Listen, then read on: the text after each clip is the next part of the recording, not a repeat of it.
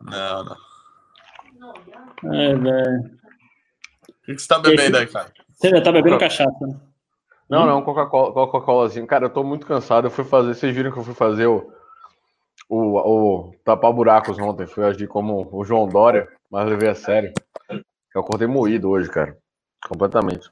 Renato, para de virar e desvirar sua câmera, velho. Daqui a pouco começa aí, tipo, tá na vertical, Eu tá na horizontal. E agora tá uma bosta, velho. Então coloca normal isso aí. Tá uma merda. Mas pera aí, que eu tô. Eu começou, Ravera. Ih, rapaz. Eu peguei um carregador de merda, velho. Esse bagulho não tá funcionando. Tá, velho, tá foda coloca a câmera. Eu acho que a gente tá ao Pera vivo, aí, filha hein? da puta. Eu acho que a gente tá ao vivo, hein, pessoal? Opa. Já paciência. Estamos ao vivo, bem-vindos a mais um MBL News. Muito bem-vindos a to- todos vocês, telespectadores. Hoje com um time que com certeza muita gente aqui vai reclamar um pouco, né? Porque vão falar cadê o Renan? E eu já começo falando aqui que eu também sinto falta do Renan, tá? Eu aprendo todos os dias com o meu mestre dos magos, a pessoa mais carismática que eu conheço, a pessoa. Eu tô apaixonado até pelos, roman... pelos rompantes do Renan, né? Até os rompantes do Renan me apaixonam, aquele jeito singular, aquela é, mente brilhante que vai entre todos os assuntos em poucos segundos. É né? o cara mais convincente, mais é, sedutor que eu conheço. Mas infelizmente hoje não temos Renan, porque, como vocês sabem, ele está preso, né? Após a violação do Cristiano Ayan. O Renan foi levado pela Polícia Federal. Mas, mas, mas, mas o show não pode parar, o baile não pode parar. Então vamos com a parte do MBL que está solta, tá? Que não está na cadeia.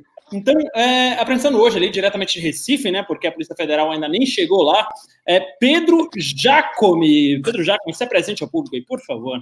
Boa noite, queridos telespectadores do MBL News. É um prazer hoje estar aqui com o Marcelo Castro e o grande Renato Batista. E, bom, estamos muito tristes. Eu sou Pedro Jacome, sou daqui de Pernambuco, do Recife. Inclusive é melhor do que a Bahia, se lembrando, né, Marcelo Castro? Mas é, estamos hoje muito tristes aqui com a notícia do Renan. Eu já esperava por isso. É, acabei de enviar é, por um pau de arara uma carteira de dev para ele. É, e espero que em breve ele esteja solto.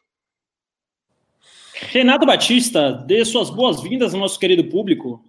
Boa noite a todos. Uh, infelizmente o Renan não está aqui, uh, mas espero que ele esteja sendo bem cuidado. Está dividindo uma cela com outras oito, nove pessoas, né, no local que cabe três. Uh, bom, esperamos que. Ele tem quantas pessoas bem lá. tela? Tem oito, no... oito ou nove no. Então cabe nove, porra. Então cabe nove. Porra. Por definição. Exatamente.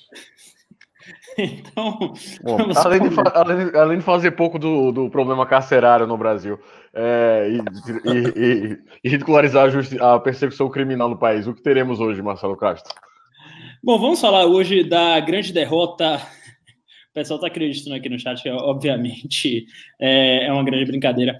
É, vamos falar hoje então da enorme derrota ah, que teve, que sofreu aí o Jair Messias Bolsonaro ali ah, na Câmara dos Deputados ao votar a Fundeb, né? A Fundeb ali que ele retira ah, recursos do governo federal e descentraliza esses recursos e manda para os estados e municípios, né? Apenas nove, vere- nove vereadores, não, desculpa, nove deputados ah, votaram contra o Fundeb e aí foi basicamente aquela patotinha ali do Jair Bolsonaro. Márcio Labre, né? Biaquices, esse pessoal. É, Márcio Labre, Biaquices, Felipe Barros, é, Paulo Eduardo Martins, aliás, que vergonha, Paulo Martins, prestando aí esse papel parlamentar que era razoável, alguém está com o celular aí ah, tocando.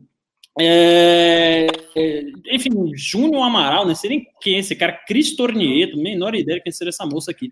Então, são esses os parlamentares que votaram ah, contra o Fundeb aí. E, ah, enfim, antes de vocês falarem, eh, eu queria pedir aí dinheiro para a fiança do Renan. Então, por favor, pimbem, porque eu quero mostrar para o Renan que um pimba ou que um programa pode ser bom mesmo sem ele, tá? Que a Jennifer, nossa grande produtora, passa o relatório para o Renan ao final do programa e eu quero mostrar, esfregar na cara do Renan. Renan, você é bom, mas a gente consegue te substituir também, tá? Então, pimbem, pimbem, pimbem, pimbem, que eu quero mostrar o relatório para o chefe. Pedro Jacome, comece aí falando suas impressões sobre o Fundeb e sobre essa derrota acachapante que sofre Jair Bolsonaro na Câmara, que pese ter se vendido ao Centrão. É, isso que me parece. Me parece que ele se vendeu ao Centrão, mas não levou nada, né? Fez uma compra meio xing-ling aí e acabou recebendo um, um produto paraguaio. Eu acho que é, essa, essa votação no Fundeb mostra que o governo não tem efetivamente, apesar de ter tentado de todos os caminhos possíveis, incluindo ir para o caminho da mais velha política, que- foi justamente contra a qual o discurso do Bolsonaro se elegeu, né? Quer dizer, vamos, não vamos negociar, acabou, porra, etc. Aquela conversa toda se vendeu para o Centrão e o pior, não vai levar. Né? Eu acho que isso demonstra, eu estava discutindo isso com algumas pessoas próximas, é, é, Ravena e Renato, que esse governo está fadado a não ter nenhuma grande marca, porque ele é efetivamente o governo das pequenas causas, né? Não existe a possibilidade desse governo articular um Congresso uma mudança substancial para o Brasil. É isso aí, começamos aí com uma grande análise uh, do Pedro Jaco. Aliás, é, nunca ouvi esse termo cunhado, o governo das pequenas causas. E assim, a gente é um, é, um trio muito bem humorado. Aqui você vai ver um pouco mais de piadas do que contei no Renan, mas aqui também tem análise séria, análise profunda. A gente já começa aí uh, com essa pílula uh, do sempre brilhante Pedro Jacome. Renato Batista, você tem agora uma missão muito difícil, que é suceder o Pedro Jacome nos comentários, né? O que você tem a falar sobre isso? Pois é, cara, fiquei até pensando aqui no, no que tipo de polêmica que eu ia colocar para tentar superar o gigante arroba eu sou Pedro Jacome. Mas, oh, Marcelo, eu acho que assim, nesse governo, ao longo desses, desse tempo que o Bolsonaro vai ficar no poder, a gente só vai ver projetos grandes sendo aprovados, como foi a reforma da Previdência, como foi o Fundeb, como foi o marco do saneamento, graças a uma instituição, que é a instituição do Centrão, da Câmara dos Deputados, porque ele sim parece que tem projeto de, de país, algum projeto, uh, uh, uh, enfim, para o Brasil, porque se depender do Jair Bolsonaro, nada de nada, nenhum projeto do Fundeb jamais ia andar. Não foi iniciativa dele. Aliás, acho que se perguntar para o Bolsonaro que, que é o Fundeb, com certeza não vai saber responder, não tenho dúvida disso. Uh, se perguntar para ele da reforma tributária que foi enviada, ele também não vai, não vai saber responder. Foi uma reforma tributária que a gente vai falar ainda mais para frente, que basicamente foi enviada pela sociedade, de tanto encher o saco do Paulo Guedes, de tanto não aguentar a, a mentiralhada dele, uh, mandaram um projeto lá meia bomba aí, que enfim, a gente vai conversar. Agora, se, se for ter outro, outro projeto, outro marco de saneamento, vi que quer aprovar marco do, uh, da questão do gás, etc., isso vai sair do legislativo e o, e o Bolsonaro vai ficar lá com seus cabos Júnior Amaral né, que é um excelentíssimo deputado aí de Minas Gerais, que tem um vocabulário fantástico, maravilhoso, aí cerca de 550 palavras ele tem uh, no vocabulário dele.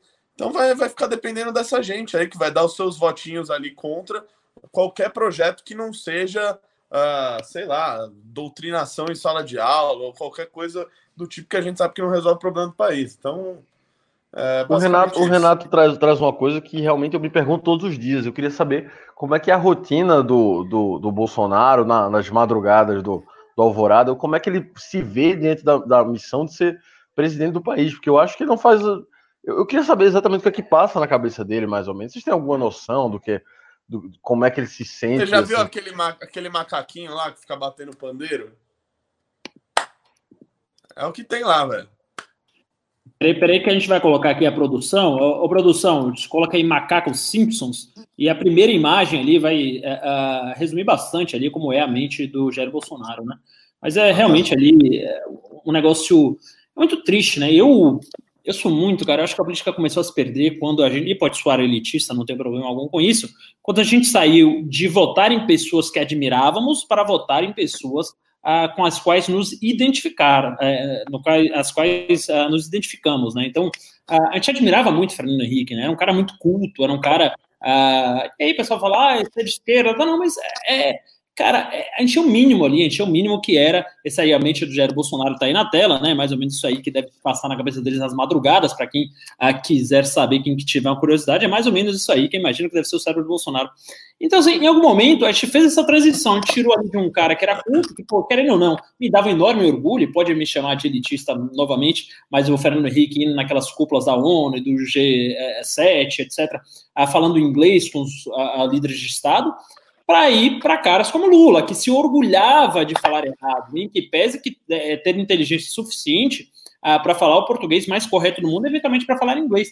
Mas ele vendia aquilo para o povo e as pessoas começaram a comprar esse perfil. Então, a gente para de comprar um político que saberia resolver nossos problemas porque é melhor do que nós e, e, e, começa a votar em alguém que seria igual a nós, né? Igual a nós, obviamente, aí falando de maneira ampla dos brasileiros, né? Então seria mais ou menos... Eu é, e aí, é, Marcelo, o que eu acho interessante é que essa. Posso terminar o raciocínio? Ah, desculpa, perdão. Obrigado. Então, será Ele mais tá ou menos. É a primeira vez. Então, seria mais ou menos como se a gente contratasse para pilotar ali uma Ferrari na Fórmula 1, alguém que dirigisse igual a nós, e não alguém, não um profissional de automobilismo, né? E o que eu quero é um bom profissional de política, tal qual foi o Fernando Henrique Cardoso. E aí é, é tenho que engolir essa, mas tal qual foi Michel Temer também, tá? É, arrobo de corrupção à parte, é, várias suspeitas sobre ele, mas ele é um cara que sabia direcionar o país, sabia tocar o país. Então, é, eu sinto muito mal pela gente ter parado de colocar profissionais na política e colocar amadores é, tão ruins e tão toscos quanto Lula, Dilma e uh, agora Jair Bolsonaro. Pedro Jacome. Não, querido, e exatamente essa colocação, por exemplo, do Lula no poder, ela faz todo sentido dentro da cosmovisão da esquerda, né? Do poder popular, do homem do povo alçado à, à, à condição de presidente, né? de representante do povo, essa identificação entre o Estado e o povo. Mas essa, o crescimento dessa mentalidade conservadora ali, com o Olavo de Carvalho, com seus, todos os seus filhos que ficam botando estantes de livros atrás que provavelmente eles nunca leram, foram eles que ficaram propagandeando Ortega y Gasset, propagandeando Mário Ferreira dos Santos, que falaram da rebelião das massas, falaram da invasão, invasão vertical dos bárbaros, falaram da importância né, de uma aristocracia da elite. Isso acaba desembocando num processo político de um modo de puxa-saco de um sujeito completamente medíocre. Quer dizer, é uma coisa que dentro da própria cosmovisão do que seria é, a, a, a, imagem do conservador, né, da direita, é uma coisa que não faz sentido nenhum. Quer dizer, em vez da busca da elite, do, do o que fez foi eleger e se vangloriar e se usar o homem massa. Quer dizer, é uma tragédia. É, o, o nessa linha, eu, eu sou um cara que gosta muito da, de acompanhar, enfim, de ler a respeito dos bastidores da, da Assembleia Nacional Constituinte. E você viu o nível dos deputados ali, né? Goste ou não do resultado que tomou a Assembleia Nacional Constituinte, mas era uma discussão assim é, realmente programática, realmente legislativa sobre o texto constitucional. Era um negócio assim de outro nível, né? Você vê desde o que uh, a gente tinha um Ulisses ali na presidência da Câmara, depois anos depois a gente estava com Severino Cavalcante presidindo a Câmara dos Deputados. Uh, os próprios né, petistas né, uh, da, da época eram o alto escalão do petismo, né, que depois veio a colocar o Lula no poder. Anos depois a gente estava ali com o, o Cibá Machado e aquele outro lá que botou dinheiro na cueca sendo líder da, dessa oposição. Então, assim, piorou e piorou muito, né, em todas as esferas, é, e fazendo valer aquela célebre fa frase de que ah, se você acha que esse congresso está ruim, espere para o próximo. E realmente, assim, este, se comparado ao de 2014, apesar de bo algumas boas figuras que foram eleitas, que não existiam nesse uh, espectro aí, liberal, etc., como Kim Kataguiri, o, o, todo o resto, assim, é muito pior, assim, é, é grotesco. E, e, ainda mais esses, uh, alguns desses que se, você citou que não votou no Fundeb uh, e coisas do tipo, são os primeiros a falar em fazer uma nova Constituição. Eu morro de medo de uma nova Constituição. Eu morro de medo. Imagino que a gente não vai eleger para essa Assembleia Nacional, para uma futura Assembleia Nacional Constituinte. Não que eles defendam esse meio de fazer Constituição, né? Eles defendem uma canetada lá de cima. Mas eu fico com medo do que vai sair. Se você acha que é ruim a nossa Constituição, imagine sendo feita por este Congresso. E aí, pessoal, é, o... é, eu só, só, só, queria fazer aqui uma adenda para o nosso grande público que está aqui hoje, quase 800 pessoas, muito obrigado a cada um de vocês que está na live. Hoje também é um dia de pautas frias, né? Então, a quem der mais pimba vai pautar o programa e vai ter os comentários, é, tanto meu quanto do Renato Batista e do Pedro Jacome, comentários extensos, muito mais extensos que o normal, uh, por cada pimba. Aí o pessoal está falando isso só derrota, o João Gabriel, uh, tinha o Sandro aqui falando para a gente falar das nossas maracutaias, esse, esse tipo de coisa. Então, nem pimbas aí que a gente fala de tudo isso. A gente fala dos 400 milhões de reais que a gente lavou, a gente fala uh, da prisão do Renan, a gente fala de tudo o que vocês quiserem. É, vamos lá, um dia o Arthur uh, Todorov deu 8 reais, falou, Ravena, cadê o Renan? Eu sinceramente não sei, Arthur. Eu sinceramente não sei. É, eu sei que ele não foi preso, tá? Sei que isso é, obviamente, uma piada, é, como você deu 8 reais. Uh, devo responder ali com toda a cortesia uh, do mundo, mas eu sinceramente não sei. Eu estive com ele ontem. Não, o, Marcelo, o MBL News sempre foi um programa que a, a, bancada sempre mudava e coisa e tal. Mas aí nesse tempo de pandemia, o Renan chamou a responsa no peito, com toda a destreza que ele tem, com toda a maestria, com toda a sapiência que só Renan Santos tem, ele matou no peito o programa. E aí, não pode ter um dia sem o Renan aqui, que fica todo mundo, ah, cadê o Renan? Cadê o? Entendeu? O MBL News é o programa do MBL, não é o programa do Renan. O Renan aqui, né? É, é claro que ele faz falta, a gente fica muito triste, mas né? Geralmente não tem um grande fato para o Renan não estar. Tá. Ele só não veio, velho. Sim. E, bom, o pessoal tá falando aqui pra gente falar das drogas, da cocaína, da maconha e tal, e aí é só com os pimbas de vocês, vamos falar aqui de todos os entorpecentes que vocês quiserem. Uh, um, dia ódio, um dia sem ódio é um dia em vão, deu cinco reais e falou, ah, boa noite. Apenas se o seu nome não começa com rei e termina com Nato de Souza Batista. Então, boa noite para todo mundo aqui. o nome começa com rei não uh, termina com Nato de Souza Batista. Uh, vamos falar agora um pouco também uh, de reforma tributária. Né? A reforma tributária foi enviada ao Congresso. E aí a gente viu ali novamente um vexame do Paulo Palestra, né? Quer dizer, ele pega uma reforma que estava sendo discutida com o setor, uh, enfim, com, todo, com toda a sociedade de maneira ampla há mais de 10 anos, pelo Bernardo Api, muito bem colocado ali a PEC 45. Ele é, fatia esse negócio, dá um belo um presente para os bancos, né? Quer dizer, diminui o imposto dos, o imposto dos bancos. e aí eu vou até defender um pouco os bancos. As pessoas acham que os bancos aqui é, no Brasil são um excelente negócio e não são. Já foram, já foram, na época da, do Lula e da Dilma, eles uh, lucravam quase 50% do seu capital por ano, e agora lucram entre 13% e 14%, ou seja, não é um negócio da China mais, tá? É óbvio, os números são sempre superlativos, porque o volume transacional é superlativo. Então, é, é, vamos colocar um pé no freio aí nas críticas aos bancos, aí o Jacques já deve estar tá, uh, querendo me bater, mas enfim, ele traz essa reforma. Aí foi meio, meio Rafael Ferri aí, velho. É, é, enfim, é, comprem YouTube 4, tô brincando, não, não posso dar recomendação de ações aqui, mas é, o fato é, é, Paulo Palestra, ele chega aí depois de dois anos, quase um ano e meio, quer, quer dizer, é, depois de mais de um ano e meio, e dá essa reforma aí muito desidratada, muito é, xoxa, uma reforma que aumenta impostos significativamente, uma reforma que não simplifica, simplifica nada, quer dizer, ele junta PIS e COFINS, né, o que eram coisas praticamente juntas, né, inclusive eu vi um tweet muito engraçado no Twitter, obviamente, no Twitter. É... Aliás, nem tão, obviamente, porque hoje não, nem tá... é no Instagram e no Facebook, etc. Mas eu vi um tweet no Twitter, então, ah, falando que, pô, PIS e COFINS não era junto, para mim era que nem Sandy Júnior. Né? Que nem é, tipo coisa. Então, realmente, assim, faz nada, Paulo Palestra, mais uma vez faz nada. Pedro Jacome, por favor, analise longamente aí a, tanto a reforma tributária quanto principalmente o papel do Paulo Palestra neste governo. Não, eu queria. Eu, eu, eu estranhei aqui no banco. No, você falou, não, hoje não é um negócio tão rentável, é só 13% de lucro em cima do seu capital. Eu fiz, porra, para uma empresa multibilionária é uma coisa que não vai mal, né? Mas bem, mas falando sobre o Paulo Palestra, cara, eu sempre faço essa reflexão de que o Paulo, o Paulo Guedes é o grande Neymar é, da, da economia né, brasileira, porque assim, é um cara que ficou famoso antes de, de fazer alguma coisa e pode até dar algum lucro para o privado, mas jogando pelo Brasil é uma desgraça. Cara, o, Paulo Guedes é uma decepção, assim. É, é, é, é, ninguém, ninguém falava do Paulo Guedes, né? Assim, ele. Antigamente ele era conhecido ali não, na Faria Lima, mas assim, não era do grande público. E aí o Bolsonaro vendeu o Paulo Guedes e a gente comprou. A, o Brasil, né, comprou a ideia que é o posto de Piranga, é o cara que sabe tudo, é o cara que faz tudo, e a gente tá vendo que no final das contas é assim, uma decepção completa. Eu acho que é, isso só não vai ser pior do que a crise econômica do governo Dilma.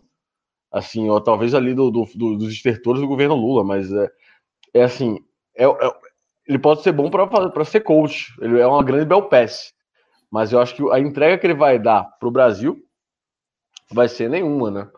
Assim, e, e, enfim, os projetos não andam. Eu não sei, eu não, agora sim, eu queria saber de vocês que entendem muito mais de política do que eu. É o seguinte, o que, que é, é, é, Não, mas eu quero saber o seguinte: o que vocês acham? É que ele, ele não tem capacidade de relação com o Congresso, ele não quer trabalhar, ele só queria o, o título ali, é, ou ele não sabe o que ele está fazendo, ele não entende. Assim, que ele não entende Brasil, isso a gente sabe, né? Ele, ele entende economia como uma abstração. Qual, por que, que o Paulo Guedes é um grande Alexandre Pato, é uma grande promessa furada do futebol? Excelente pergunta. Renato Batista, quer começar respondendo isso aí? Quero, quero. Cara, eu acho que assim, o Paulo Guedes, primeiro, uh, ele não entende nada de política barra gestão pública. Ele não faz ideia. Ele não faz ideia, tipo, como que ele tem que configurar, uh, como que ele tem que escrever o projeto de lei da reforma tributária que vai ser enviada ao Congresso, como que tem que estar o relatório, que partes que tem que estar, que minúcias que estão nesses projetos que tem que ser alterados. Eu acho que ele não sabe isso. O que ele sabe é fazer uma. Uh, falar da tese em geral, do liberalismo, não sei o que, a social-democracia. É isso que ele sabe fazer. Uh, é trabalhar em banco, né? Enfim, ganhou muito dinheiro fazendo isso, fazer palestra, faz muito bem.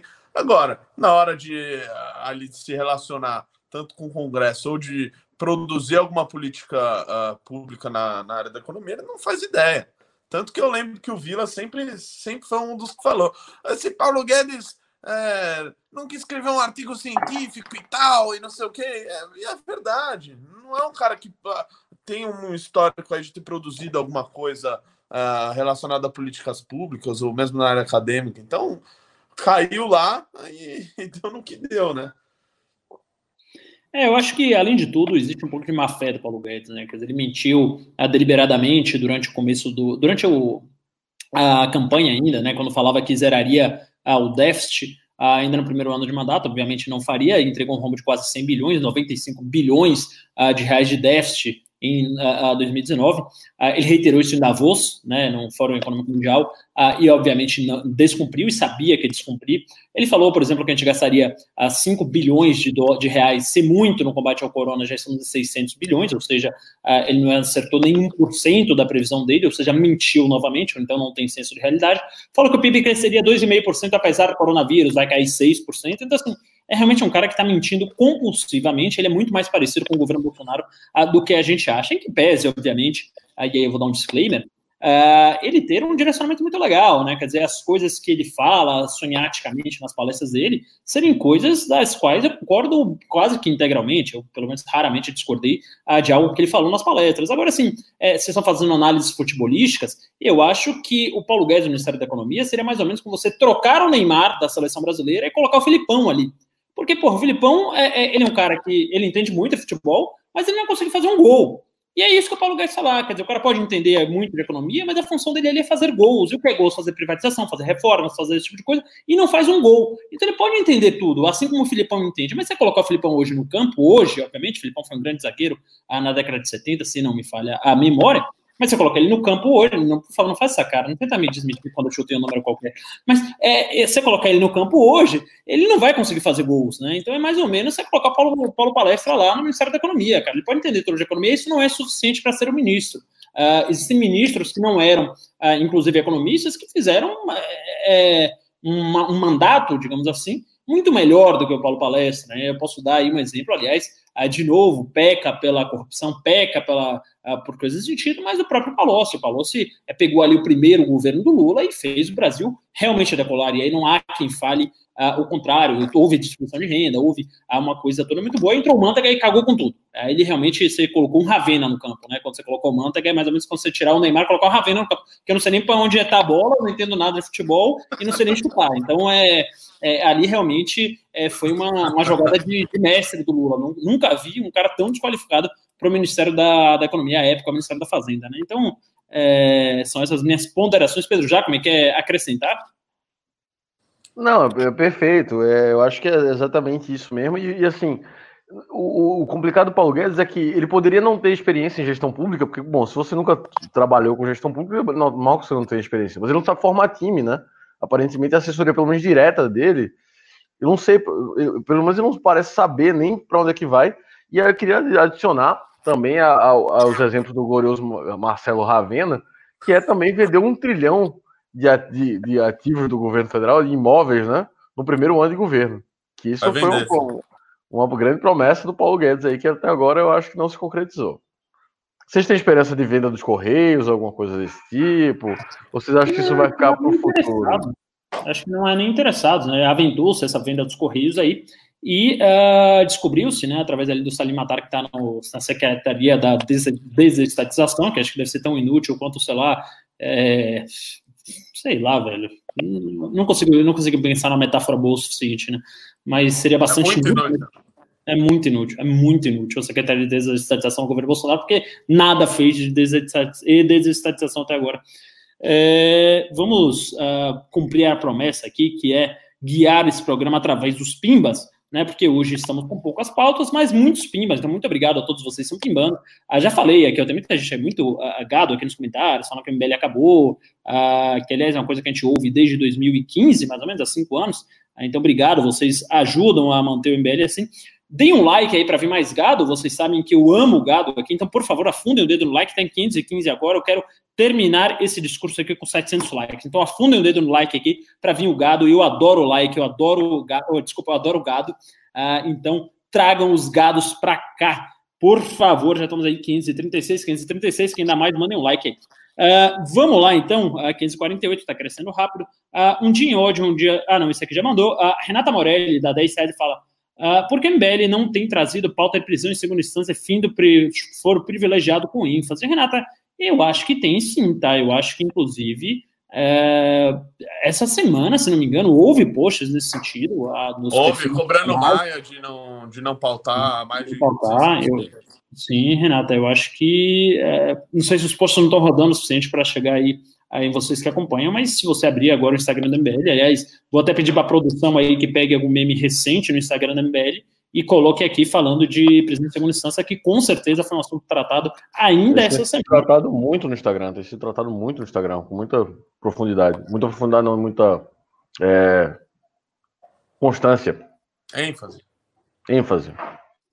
O, bom, alguém aqui deu cinco reais e não uh, falou o nome, falou Marcelo, o MBL vai responder a babaquice que o socialista da iPhone Freixo falou sobre o novo, chama Mitrô no News. Cara, acho que isso é, isso é do jogo democrático, entendeu? O Freixo vai lá e fala, ah, o novo é um bando de meninos mimados.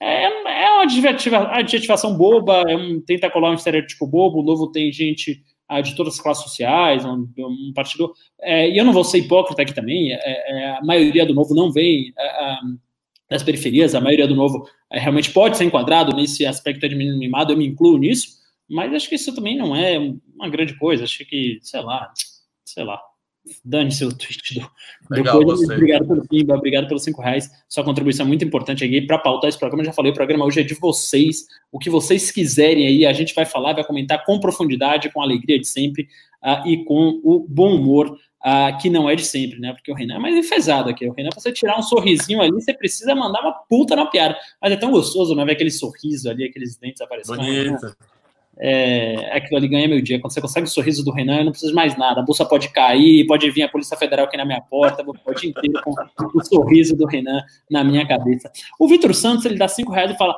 acredito que o voto livre seria essencial para a evolução política do Brasil, mas não vejo ninguém pôr em pauta a votação. Eu acho que ele está falando aqui da falta de obrigatoriedade do voto. Pedro Jaco. Voto facultativo. Cara, isso sempre foi uma, uma dúvida para mim não, dúvida não. Eu acho que, evidentemente, o voto tinha que ser facultativo, né? Por princípio. Mas isso eu queria perguntar a vocês também, que são meus gurus. É não, para de perguntar, deixe suas análises, seja profundo. Ah, não, mas melhores muito aqui. Deixa, deixa pra gente que tem um pouco menos de QI te perguntar e te aproveitar aqui. Não, então vamos fazer um. Porque isso realmente é, é uma aporia na minha vida, é uma coisa que eu nunca cheguei a uma conclusão. É, eu acho que o voto deveria ser, evidentemente, é, não obrigatório, deveria ser facultativo. Agora, vocês acham que isso ia aumentar ou diminuir o poder da compra de votos? Porque, assim, isso, isso é a grande pergunta. Porque, é, analisando as eleições legislativas, sobretudo, né, é, eu acho que nas executivas não, não ia fazer tanta diferença. Mas nas legislativas, eu acho que existe um grande problema entre o candidato é, ideológico, ali, o candidato que tem um conteúdo, e o candidato que é lá do líder comunitário, o candidato que é o voto da, daquela cidade do interior. Bom, eu sou do Nordeste, então isso acontece bastante. E eu acho o Marcelo também nasceu no Nordeste. Eu não sei como é que é em São Paulo se tem muita compra de votos. Acredito que tem, acho que é uma questão do Brasil inteiro. Eu queria saber se vocês acham que com o voto facultativo, sendo o número de votos menor, se isso ia facilitar ou não a eleição de mais gente através de compra de votos. Quer dizer, se seria o, o, o valor seria maior dentro da, da proporção, ou se o cara vende o voto porque ele vai ter que votar de todo jeito, por 50 reais ele prefere ficar o domingo em casa e tomar uma cerveja. Essa é a pergunta. Renato Batista, por favor, essa análise é foi, foi, quase retórica a pergunta dele. Terminou. É, eu acho que se o voto fosse facultativo, com certeza o sujeito. É uma lei quase da economia essa, né? Obviamente, acho que ele ia vender mais caro o voto para ele sair de casa, sem dúvida. Mas uh, se aumentar em geral, não sei. Primeiro que ia ficar mais caro né? O que tá... É uma puta de uma pergunta, hein, Pedro Jacome? Não sei responder, cara. É, acho que por um lado ia ficar mais caro, poderia diminuir, por outro lado, talvez ia ter comprar de voto em locais que uh, o nego ia botar todo mundo numa van lá e levar e mandar votar. O nego que não ia votar antes. É realmente difícil. Então, por como não dá para saber, não dá para medir isso, o único jeito é ter uma opinião baseada num princípio que é de não ser obrigatório. É isso aí. Uh, eu, eu acho que também não, não devia, eu concordo com a questão principiológica e acho que também não devia ser obrigatório. O Max Hertel, ele dá 30 reais fala: existe uma forma de tornar o Brasil competitivo industrialmente para talvez puxar um pouco da produção da China, por exemplo, já que o sentimento anti-chinês cresce. Pedro Jacome, delicie uh, nossos telespectadores com suas análises, por favor. Olha, cara, eu acho que existe, claro, uma possibilidade de tornar o Brasil competitivo industrialmente porque pela extensão do país, a sua riqueza em matérias-primas, pela, pela, quantidade de gente que a gente tem aqui, agora a gente precisa de algumas coisas. A gente precisa de qualificação técnica, né, para você saber operar uma indústria. Hoje em dia você não está mais no, no, você não trabalha mais numa mina de carvão. A gente já passou pela revolução industrial. Você tem que ter uma, uma certa tec, uma certa qualificação técnica para operar. Você precisa de infraestrutura, né, porque assim um, um produto não pode demorar tanto a cruzar o país você precisa de um ambiente de negócio mais favorável. Você precisa de, um, de uma questão aí que envolve tributação, etc., burocracia, que, fa que facilite aí você produzir no Brasil. Então são esses, para mim, os três pontos fundamentais. É você melhorar a qualificação técnica para as pessoas poderem operar as máquinas modernas, você conseguir transportar matéria-prima e produtos finalizados sem ser tão caro, e você melhorar é, a questão tributária e burocrática para você ter um ambiente de negócio mais favorável. Dito isso, eu acho que facilita bastante, até porque é, é difícil você imaginar que países como Estados Unidos ou Alemanha vão roubar aí da produção industrial chinesa, porque um trabalhador é, alemão ou americano ele custa muito mais do que um trabalhador chinês. Mas países emergentes como o Brasil e como a Índia podem fazer isso, eu acredito, pelo menos em alguns setores. Né? Eu acho que dá para fazer sim, agora é porque o problema do Brasil é que enquanto você está querendo resolver essas questões de infraestrutura e ambiente de negócio, agora está querendo resolver a questão de kit gay aí não dá certo, né?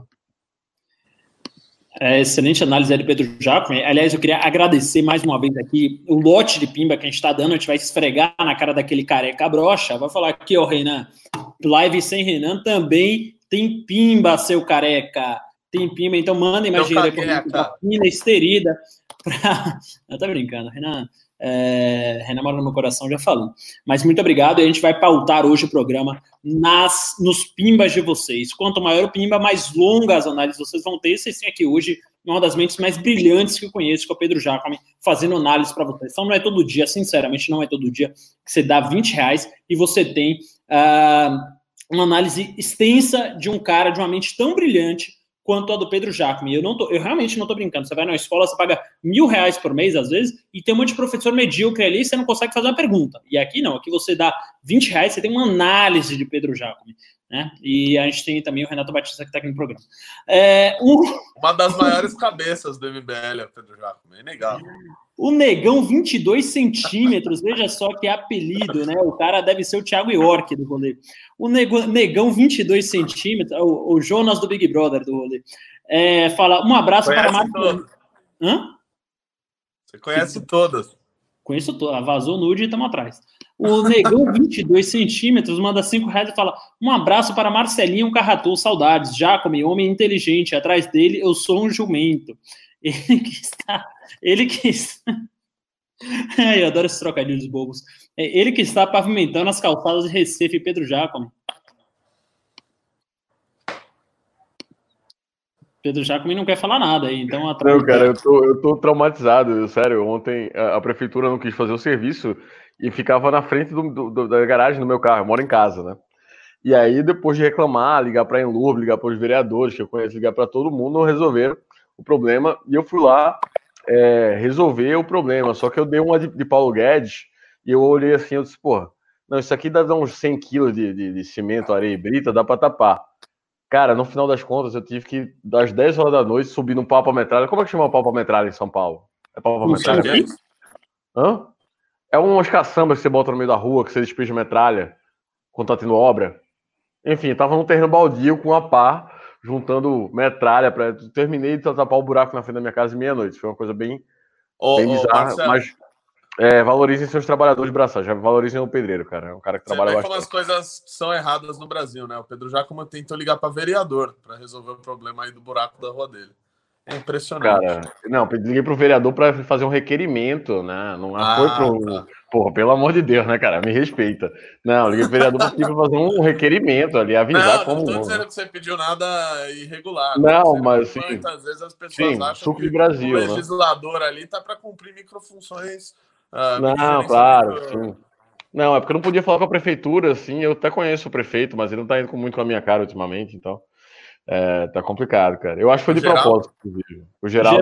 Vamos lá. O Draxis é, 32, ele dá 5 reais. Eu já falei que vocês comandam uh, essa live aqui, mas a gente também uh, uh, não pode ficar se perdendo tanto tempo aí em pimbas menores. Por isso que eu quero pimbas grandes para esfregar na cara daquele careca, falar aqui, ó, seu careca. A gente fez uma live que deu pimba, que deu audiência, que deu entretenimento para todo mundo, que deu conhecimento para todo mundo, que todo mundo que entrou na live saiu com mais conhecimento do que entrou, né? Então, é uma live que agregou valor para as pessoas, como diriam os coaches, tal qual o Paulo Palestra. Então, por favor, pimbem aí e conduzam esse programa.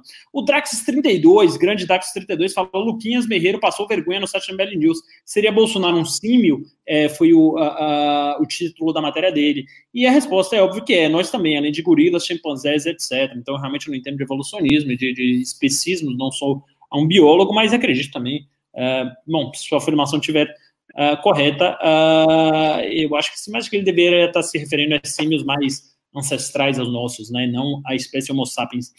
o Thiago Cardoso, ele dá 20 reais, fala pimbinha para comprar um X salada. Muito obrigado, Thiago. a Clarissa Pontes dá R$ 94,90. Muito fucking obrigado, Clarissa.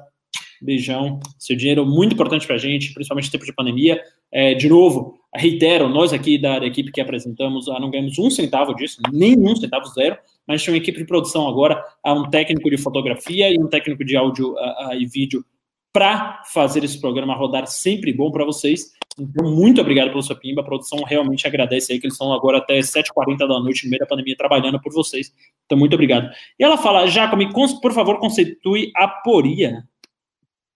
É, oi, Clarissa. Clarissa tá lá em Gravatar, na, na Suíça pernambucana, né? É, tá lá curtindo. Mas mandou 94,90, muito obrigado. É, aqui do MBL Pernambuco. É, aporia, Clarissa, é uma situação filosófica insolúvel. É um, quando você chega a um dilema filosófico onde é, não existe uma resposta é, clara, evidente, é como se fosse um beco sem saída filosófico, argumentativo, racional. E aí, é, por exemplo, se você for perguntar é, se você, por exemplo, uma fábrica sonega imposto ou, ou deve questão trabalhista, é, você fecha a fábrica porque isso é ilegal, ou você, mas isso vai causar desemprego. É uma coisa que você, por exemplo, bota sempre em reflexão e você acha que não existe uma saída exatamente moral, uma saída muito clara para o pro problema. Eu, eu, eu, por exemplo, vejo isso como um problema meio sem solução, entendeu? Ou, por exemplo, a questão do, do voto facultativo, se isso traria um benefício ou não é, para um, os candidatos ideológicos ao parlamento. Aí, mas o Apuri, na verdade, é, é mais elaborado que isso. Está muito presente na filosofia kantiana. Estou me estendendo muito. Mas, enfim, é um problema sem solução. É, do ponto de, é um, um, problema insolúvel. Mas muito obrigado, Clarice, pela contribuição aí e curta gravatar. Muito obrigado. E aí, é, vocês veem aí, é mais um grande conhecimento filosófico que entrou na live, como a gente prometeu, já teve valor, né? Já aprendeu aí um conceito novo, não é uma palavra nova, é um conceito novo vindo dessa mente brilhante aí que é uh, o Pedro Jacquemin. O Luca Radic, Luca Radic, né? Sobrenome bem italiano, sobrenome de quê? Típico de quê? De amigo de Renato Batista, né? Para quem não sabe, a gente faz essa piada aqui porque o Renato só anda com o Femorosini, a H, é, sei lá o quezine, sabe? É só sobrenomes italianos, sobrenome da tem o nome com os imigrantes. Ao passo que nós, eu Pedro Jacome, viemos da ralé, viemos dos uh, porões desse país, que é o Nordeste, né? Então nós, uh, uh, lá, lá na nossa terra é Silva, Santos, é, coisas nesse sentido aí. O Renato Samorosini, Rarite, eu não sei o que. Então é realmente Raditz. É o irmão, Raditz é o irmão do Goku, cara. Dragon Ball. É o nome tá, da Mexendin. Ravena, você havia elogiado a proposta de renda básica do Ricardo Paes de Barros, pelo que entendi, não aumenta gastos, não seria para, bom para o novo apoiar? Concordo, Luca. É, o Novo não apoiou ainda, porque a proposta que chegou à Câmara de Renda Básica tinha alguns pontos uh, que não convergiam, né? Então, assim, o Novo tentou sentar uh, com a bancada ali uh, que propôs isso, se não me engano, foi do PDT, para chegar no meio termo razoável em que todos concordem, né? Então, até o mais liberal dos liberais, então Milton Friedman, concordava com essa ideia de renda mínima. Agora é preciso chegar-se num acordo onde não haja um, um problema fiscal aí, onde não haja um descontrole fiscal, um descontrole de gastos ah, nesse sentido. Então, obrigado, Luca. Acho que a proposta é boa, mas há ponto ali a melhorar. A, a Luna de Brits, uh, da 5 reais, fala: quando o Carlos Alberto se aposentar da praça, o Marcelo Castro pode substituir. É, agora eu me senti ofendido, mas obrigado pela sua pimba, Luna, é sempre um prazer. E aliás, estou com fome aí, me deem, mandem um pimba aí sugerindo o que eu vou comer que até o final da live chegou aqui, eu mostro para vocês. Quem é o pimba mais alto, eu vou comer o que vocês pedirem. É, o Arthur Todorov, o Arthur Todorov fala 8 reais, fala, Ravena, qual seu pace em maratona? Cara, meu melhor pace é por volta de 5, né? É, eu fiz a maratona de Paris para 3 horas e 40, 3 horas e 39, era para ser 3 horas e meia. Uh, mas eu acabei quebrando no final, por 3 horas e meia, dá exatamente 5 minutos por quilômetro, uh, e uh, eu acabei fazendo um pouquinho acima. voltando aqui aos recados, o programa é de vocês, então quem quiser pautar aí, mandem pimbas, mandem pimbas para a gente esfregar na cara do careca, que a gente também consegue fazer uma live com bastante conteúdo e bastante pimbas. Enquanto isso, vamos voltar à pauta aqui, enquanto estão chegando aqui os novos pimbas, e vamos falar da, do Brasil negociar a compra da vacina contra a Covid da Moderna, né? A Moderna aí está fazendo uma parceria com a Oxford, então teve uma vacina bastante eficaz, né? Se mostrou bastante eficaz aí nos testes, e o Brasil já está negociando a compra desta vacina.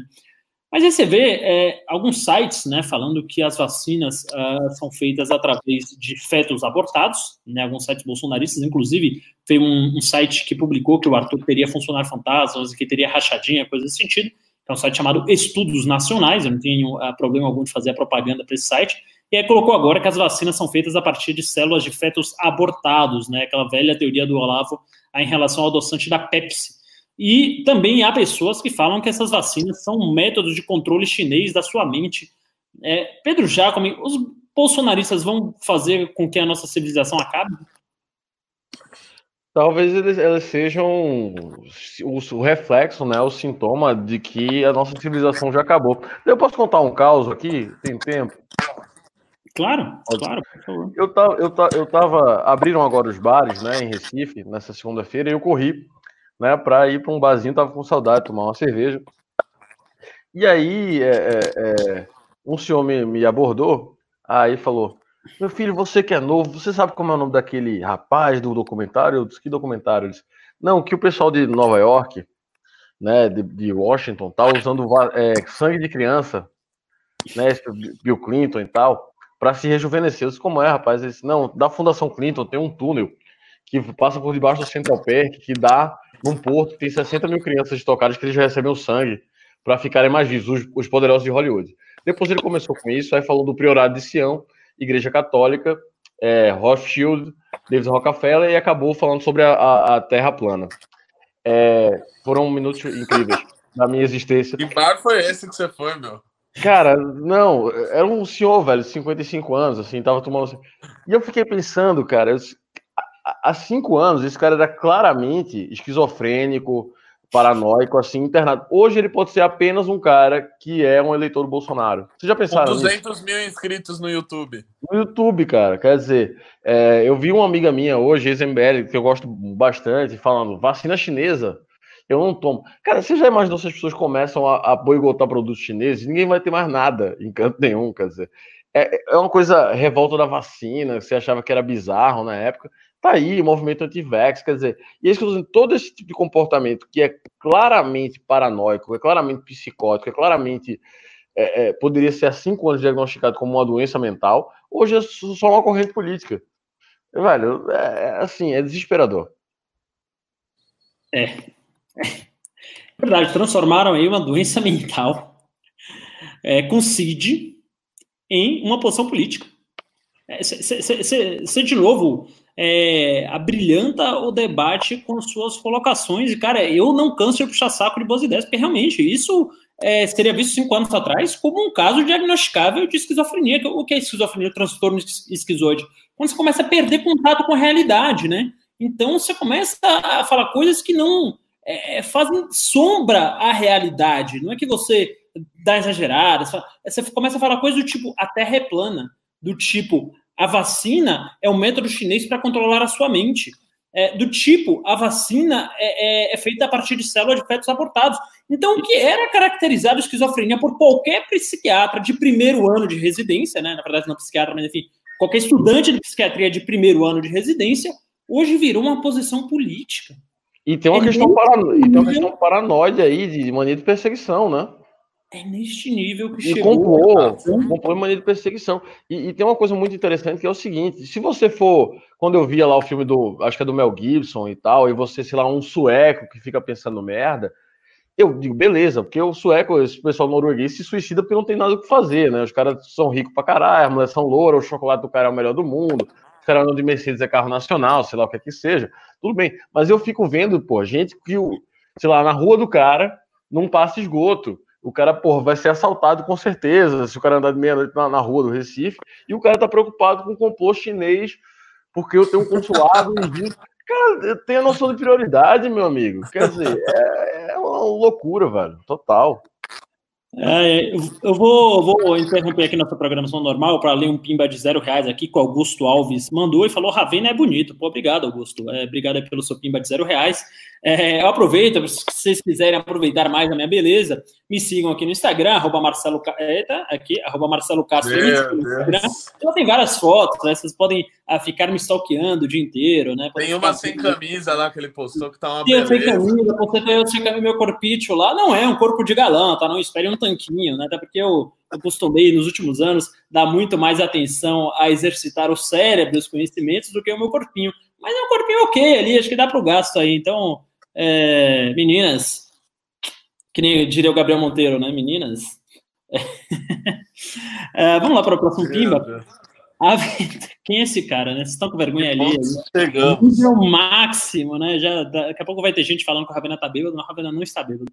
É, infelizmente. É, Vitória Lane dá 20 reais e fala: vocês acham que o Bolsonaro vai começar a levar a pandemia a sério, já que estamos vendo o Trump mudar de postura, inclusive defendendo o uso de máscaras? O Trump ainda tem alguma influência sobre o nosso presidente aí, Vitor Alene? É, eu queria complementar a pergunta aí para antes de mandar para o Pedro Jacome, né? Porque uh, o Bolsonaro aqui ele falou que máscara era coisa de viado, tá? Ele falou que máscara era coisa de viado, tá? Foi isso que o Bolsonaro falou. E o Trump agora ele está usando máscara, foi visto pela primeira vez com máscara uma semana atrás e falou que usar máscara é um ato patriótico para proteger os irmãos, irmãos americanos. E aí, o que, que, você acha? Máscara é coisa de viado ou de patriota? e dirime essa dúvida aí do nosso presidente da República, já comigo. Ele falou isso mesmo, que máscara coisa. Eu, essa eu perdi. Não, pera lá, pera lá, pera lá um pouquinho. Vamos fazer valer a informação verdadeira aqui. Hã? Saiu uma nota nos Lauro Jardim da vida de que ele teria dito. Ah, hum. certo. Não. Bom, mas, mas bom. conhecendo ele, me parece provável. Não, não, com certeza. Não, sim, a pergunta se máscara é coisa de viado, pô, depende da máscara, né?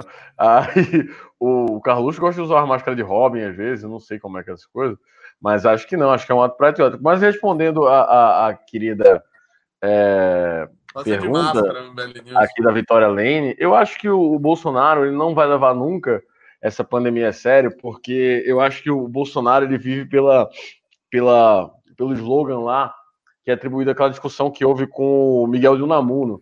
É abaixo a inteligência e viva a morte, cara. O Bolsonaro é impressionante como ele é um sujeito. Eu, tenho, eu brigo muito com meus amigos católicos, né? Eu sou católico, é, porque eles gostam do Bolsonaro, quando eu acho que eu nunca vi a morte tão presente num, num, numa retórica quanto na dele. Ele é extremamente indiferente à questão da morte. E assim, bom, morreu, se foda, enterra, deixa pra lá. Eu acho que ele não vai levar nunca a pandemia sério, porque eu acho que não é uma questão de estratégia política ali. Eu acho que é basicamente psicopatia e indiferença mesmo. Eu acho que não vai.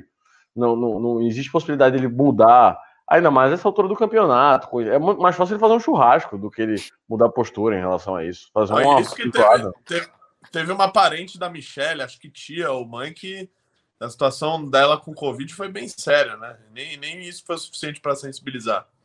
Não, eu acho, eu acho que o Bolsonaro ele só tem. O único centro de afeto dele são os filhos. Eu acho que ele não tem afeto por nenhuma outra pessoa. Porque, veja, isso é importante. Você vê, por exemplo, é, o Lula é um cara muito escroto.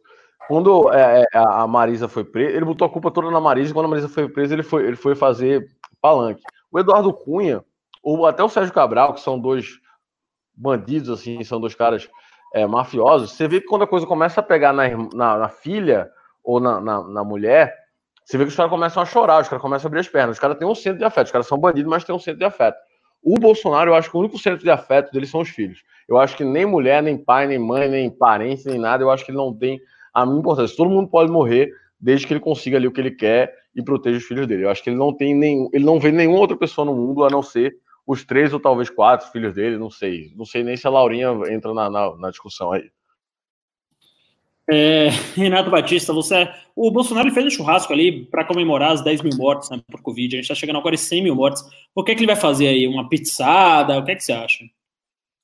Ah, acho que vai rolar uma baladinha, né? Para comemorar um showzinho sertanejo, um rodeio. um rodeio com ele no meio com vários shows sertanejos, ele no meio do boi lá pulando. Vai ser por aí. É isso aí. Bom, a gente está recebendo a chuva de pimba. Muito obrigado a todo mundo que está dando, né? Realmente aí vocês que uh, fazem desse programa ser o que é. Uh, de verdade, a gente tem o melhor público uh, do Brasil, não tenho dúvida alguma. Não é o maior do Brasil. Também tem gente falando, ah, no Terça Livre dá 30 mil. Primeiro que eu acho que ele é metade robô, tá? Se não mais. Tá? Se não mais. Acho até que mais. E segundo que a outra metade não presta para nada, não sabe fazer um ó com um copo, né? Então, assim, o que importa aqui é que a gente tem o melhor público do Brasil, independente de números. Só falar que o ML acabou, cara, o ML já teve 300 nesse programa e foi lindamente. Agora, tem dia que bate 2 mil, tem dia que bate 3 mil, quando tem é, pessoas menos conhecidas, como esse caso, bate mil, e tá tudo bem, tá tudo lindo, a vida é linda, tá tudo ótimo, e é isso aí. Uh, a sétima lua deu 10 reais e falou: parabéns a todos. Ravena continue confiante e consciente. Nossa, obrigado, sétima lua. Esse governo não tem direito de cobrar mais nada. Nos, nós deve, nos deve administração mínima. Vamos acordar, né, Brasil? Obrigado, sétima lua. Essa prima é muito importante. Obrigado uh, pelo elogio também. É, vocês uh, uh, que me fazem realmente acordar todos os dias com a motivação de vir aqui falar de política. É, quem me conhece sabe, abandonei uma vida na iniciativa privada para me dedicar a isso. Pra, e assim, eu realmente gosto. É algo que enche minha alma aos comentários de vocês aqui. Então, muito obrigado, muito obrigado mesmo. A Tati Camargo dá 10 reais e fala pimba para ajudar na coxinha dos meninos. Obrigado, mas eu estou evitando coxinha, né? Quem viu minha foto ali sem camisa no Instagram, que é Marcelo Castro MC, sabe que eu não estou podendo abusar muito das coxinhas, né? Então estou precisando é, comer mais fitness, comer mais salada, inclusive acho que vai ser isso aí a que eu vou pedir hoje à noite, né, para jantar. Uh, vamos lá, cadê os próximos pimbas aí, gente? Cadê os próximos? Tem alguém falando aqui que Ravena não é bonito. Bane, no, bane do chat aí, ô produção, bane do chat aí que tá falando que o Ravena não é bonito. Aí o Gomes dá um pimba de zero reais e fala que o Ravena é lindo. Uh, esse programa não é sobre o Ravena, então, gente, vamos pimbar aí uh, para termos mais temas, para termos mais temas. Uh, a Clarissa Pontes, é, da 5490, fala Ravena. Cara, a Clarissa é a mesma Clarissa. A Clarissa tá gastadeira. Hoje eu acho que ela tá bêbada, cara. Ela tá Você gastadeira, hein? A Clarissa? Conheço. É a mesma que, que, que deu, perguntou da Poria, que deu 94,90. Hoje deu 54,90. Deu mais, mais 54,90.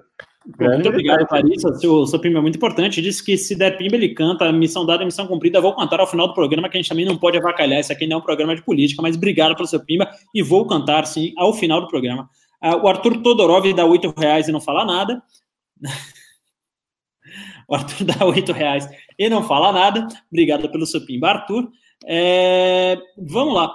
É, o que, que vocês estão achando da ditadura do Ravena aqui, o, o, o Maurício Silva está falando aqui da ditadura do Ravena. O que, que, vocês querem falar aí de temas, pessoal? O que, que vocês querem falar de temas? Tem muita gente falando aqui, da gente falar mais da reforma tributária. A reforma tributária a gente já falou, né? Ah, nessa live de hoje aí. Então vamos ah, pensar um pouco aí. Ah, a Clarissa falou que está bêbada sim, que eu já a conhece. Ó, Vena, quem é que fez o comentário do Piscofins ao Sandy Júnior? Não lembro, cara, mas foi um comentário muito bom, né? Eu achei que Piscofins já era unificado que nem Sandy Júnior. É realmente um comentário. Era da RT. Genial, não muda nada, né? Não muda nada. Uh, vamos lá, vamos lá, vamos falar então da última pauta aqui de hoje, que é os Estados Unidos ordenando o fechamento do consulado chinês e Pequim preparando retaliação. É, a gente está em um ano de eleição eleitoral norte-americana, né? Então vamos enfrentar aí nas urnas em novembro o Joe Biden, o ex-vice-presidente da República norte-americana, né? Na, na chapa do Barack Obama, e o Donald Trump, atual presidente dos Estados Unidos. E aí eu queria, já com a luz desses fatos, que você fizesse aí uma breve análise sobre o cenário de eleições americanas e também uh, sobre esse sentido aí de uh, do Trump estar cada vez mais protecionista, cada vez mais isolacionista, cada vez mais nacionalista. Cara, eu ia procurar aqui no Google, mas você foi mais rápido que eu. O Joe Biden, ele vai ser o presidente mais, ele seria o presidente mais velho da história dos Estados Unidos? Ele é mais velho que o Reagan? Hum, não sei, vamos ver aqui. Ronald Reagan. Não, Ronald Reagan, acho que, acho, acho que acabou o mandato em 80 e, e, e caceta. Vamos ver aqui. O Ronald Reagan tem 69 anos, o homem mais velho a ser empossado, tá? Então ele foi empossado com 69 anos. Se ele se mantém esse recorde. Não, acho que o Trump foi empossado. O Trump tem 74, portanto foi empossado aos 70. Deixa eu ver, Joe Biden. Idade, nossa, sim, disparado. 77. O Biden tem 77 anos, cara. 77 é, anos. A, a questão do, do Joe Biden. O, o, Trump ganhou? O Trump é o mais velho? O Trump é mais velho, o Trump era o mais velho. O, porra, 77 anos, caralho. Você acha que 77 anos dá pra gerir os Estados Unidos, cara? Ah, o Temer tinha 80, né? Ah, mas o Temer é uma figura única na história. Não, acho que o Temer tem. Não, o Temer deixou o carro com 78, não? Bom, não ah, vamos fazer o cara. 76. É, verdade, verdade. Mas, enfim, é, cara, eu, eu acho que, que essa movimentação toda em relação à eleição americana é, é muito. E essa questão da China, etc., eu acho que. É, eu vi que o pessoal queimou o papel lá né, na embaixada. Uh, vocês viram na embaixada chinesa lá que chegaram, chegaram a, a, chamar os bombeiros por causa do fogo que estava saindo lá, o pessoal queimando papel que essa sede em Houston foi acusada de espionagem, né? Mas, é, cara, eu acho que isso faz muito mais E é, em torno da, da, da, do inimigo externo, da necessidade do Trump. Como é que vocês, vocês acham que quem vai levar a eleição aí nos Estados Unidos? Eu acho que o Trump leva, cara. Que a despeito das pesquisas. As pesquisas dão o Joe Biden, assim, disparadamente na frente, né? Mas também davam a Hillary, né? Dava Hillary também, mas não com uma diferença tão grande, tão drástica, né? Hoje você tem aí Joe Biden a 15 pontos percentuais à frente em praticamente todas as pesquisas, inclusive em estados que o Trump ganhava. Então, assim, é, eu acho que o Trump tem um punch a mais, acho que no final dos, uh, uh, da corrida eleitoral essa diferença vai diminuir, certamente, porque as pessoas vão ficar com medo de mudar, né? Quer dizer, o, o Trump ele vai falar, puta, tá todo mundo com emprego? Tá. Né? Os Estados Unidos está em pleno emprego, a economia está crescendo? Tá. As bolsas são as máximas? Estão. Então, assim, eu acho que o Trump pode ter esse tipo de vantagem, porque no final das contas, até as pessoas mais inclinadas a mudar podem falar, puta, não, né, tô com medo desses. É, Biden tem algumas ideias muito de esquerda, né? É, vocês acham que essa, essa, essa vacilada do Trump se deu pelo jeito como ele tratou com a Covid, se deu pela, pela questão do, do George Floyd? Vocês acham que é por que, que ele deu essa balançada aí? Acho que são dois fatores importantíssimos aí na, no derretimento da popularidade do Trump. Tanto a parte Ele faz Floyd, pergunta retórica. Que inclusive. É, então, tanto, a, tanto a, a morte do George Floyd, que inclusive está pressionando o Biden a escolher uma mulher negra para ser vice da chapa, e provavelmente vai ser a senadora Kamala Harris, uh, quanto uh, essa questão do Covid. Né? Os Estados Unidos foi o pior país. Uh, o, o, segundo pior país na pandemia, se eu perder para o Brasil, né, já são mais de 150 mil mortes lá, então isso realmente torrou a popularidade de Trump, né? A ligação com o Bolsonaro também ajudou, de certa forma, né? É, muita gente... Você acha, cara? Bolsonaro... Ah, sim, sim. Muita gente acha que o Bolsonaro é um problema só local, mas o Bolsonaro reverbera no mundo inteiro, cara, no mundo inteiro. Ah, então, essa proximidade do Trump com o Bolsonaro também ajudou a queimar. E, cara, acho que essas briguinhas com a China o tempo inteiro também ajudam a desgastar. Então, se realmente o Trump ele vai na posição de muito desgaste, mas é, não sei se vai ser um desgaste, desgaste suficiente para perder do Biden. Hoje, as pesquisas dão que o Biden vai ganhar uma folga tremenda. Vamos ver. O que, que você acha, Renato Batista? Não, eu não sei se essa briga aí com a China. Acho que o único ponto que eu não sei se concordo que essa questão da China desgasta.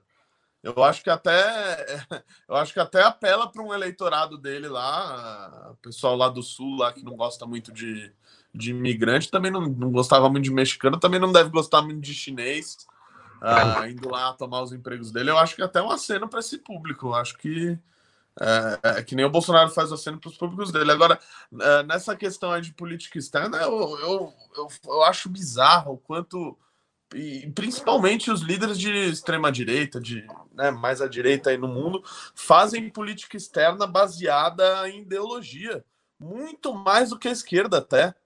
Né? Então, assim, o Trump, o que eu ia concluir, por isso que talvez eu discorde, que ele faz esse, essa, essa briga pública maior aí com a China com intuito eleitoral, não com intuito de visão de mundo, de política externa. É, ele é, agora ele está tentando se afastar, por mais que o Bolsonaro fique lá falando, I love you, Trump, não sei o quê. o, o Trump vai falar, velho, Bolsonaro, fuck you, entendeu? Vai dar o pé nele porque tá pegando mal ter aliança com o Bolsonaro, né? O Bolsonaro é visto como um retardado, como deveria ser visto aqui dentro, é visto como um retardado, como um louco, um cara que destrói a Amazônia, esse tipo de coisa. Né? Então ele vai se afastar do Bolsonaro e não com o intuito de política externa, não pensando no, no, na relação Brasil-Estados Unidos ou como pensasse na relação Estados Unidos-China, mas vai pensar só com finalidade eleitoral, que é o que o Brasil também está fazendo e o que é bizarro. Como a gente fez na questão lá de Israel, de mudar a embaixada e não sei o quê, que obviamente é um mau negócio uh, do ponto de vista internacional, de comércio internacional, mas a gente fez para né, o Bolsonaro fez para acenar para um público aqui evangélico, etc. Então, enfim. O engraçado é que o pessoal evangélico no Brasil é mais a favor de Israel do que os judeus, tá ligado? Exato, Isso exato. é genial, Foi velho. feito para eles. Esse, esse, É sensacional, é uma coisa assim que eu não entendo. Cara, aquela... eu tava pensando isso, eu tava rindo quando o Renato pode estar falando, porque, cara, o Brasil é muito difícil de entender. Eu tava lembrando daquela bandeira tripla do Brasil, dos Estados Unidos e de Israel. Eu fiquei pensando, mas que diabos é que está acontecendo? E eu queria perguntar a vocês, se houver tempo, qual para vocês qual é o momento mais assim, Hermes e Renato, mais nonsense do, do, do governo federal? Eu ah, essa é fácil. Essa é fácil. Essa é fácil. Ele segurando lá a cloroquina como se fosse o Simba. Né? Ele segurando a cloroquina lá como se fosse o Simba.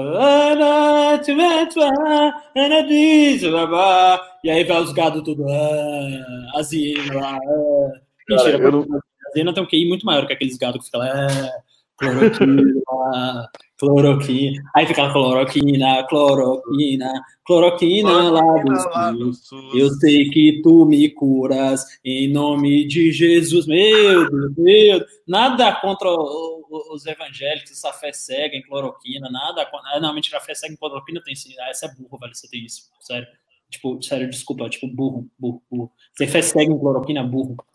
Então, assim, é, foi o momento mais patético do governo, não foi aquilo. Eu não sei, sei, sei. Aê, aí. E aí volta agora, o PCR dele tá positivo de novo, ou seja, continua com a porra da Covid. Então é um retardado, é um imbecil, é um idiota. Renato ah, Batista. Eu, eu não, sei se esse foi o momento mais bizarro, porque é que talvez tenha sido o último, né? Tá mais fresco na memória, eu não tô conseguindo lembrar outros. Mas, pô, tem aquelas lives que ele faz lá, sempre tem uma palhaçada que pelo amor Cara, de Deus. Uma Aquele vez presidente semana. da Embratur lá tocando, tocando sanfona lá atrás. Cara, é uma tudo, vez por semana. É um grande Hermes e Renato, velho. Uma vez por semana eu tenho que ver. Eu tenho que ver o discurso do Roberto Alvim, cara. Meu Deus ah, do céu. É. Cara, eu fico imaginando, não tem um amigo pra dizer, brother, eu acho que não vai dar certo isso aí, cara. Tá meio nazistão, né? eu fico pensando o que passou na cabeça do sujeito. Cara, se eu me não, é óbvio. Ele tava, ele tava na posição política que nem você falou antes, velho. Na, da esquizofrenia. É Porque eu fico pensando ali, cara, se eu fizer um discurso igual o de Gables, vestido de Gables, com Wagner tocando ao fundo, será Acho que, vai que o Bolsonaro vai gostar? é isso. Cara, você vê o, o, o Jacome, você vê o, o, Roberto Jefferson, por exemplo, as coisas que ele anda escrevendo, claramente, né, para fazer o um aceno ali e tal, o Bolsonaro. É tudo tipo, Bolsonaro é o nosso grande comandante, o nosso líder maior, supremo de todas as forças, é o nosso leão conservador, nós somos alferes de Deus. É só coisa assim maluca. É tipo, é tratar o cara como um, meu, um, um, deus na Terra, e aí começa a surgir.